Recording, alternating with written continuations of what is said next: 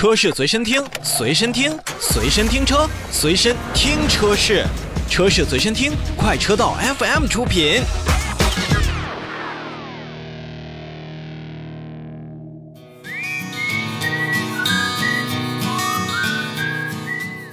召回看奔驰。日前，北京奔驰汽车有限公司向国家市场监督管理总局备案召回计划，决定已经开始在八月三十日去召回部分生产日期在二零一九年六月十二日至二零二零年六月十八日期间生产的国产电动车型 EQC 车辆，共计七百九十六台。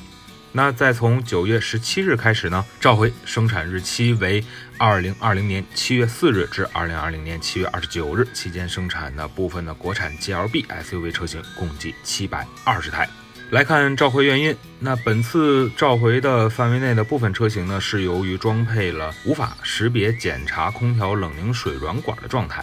那么无法确保呢它的一个连接的紧密性，可能造成空调冷凝水进入成员舱，那么就会腐蚀安装在驾驶员或者说是副驾驶员脚部的以及中央通道区域的电气部件，那么就会导致它的一个短路的现象。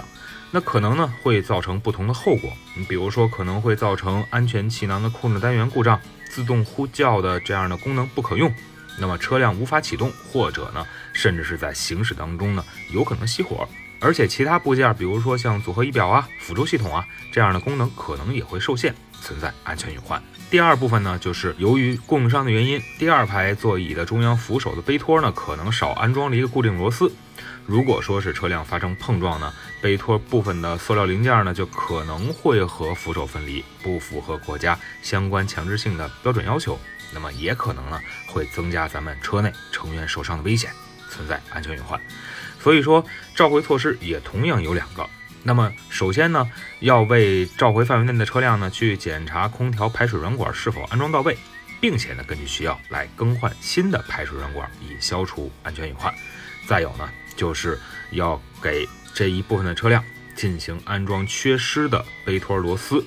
来进行固定。以消除此部分的风险。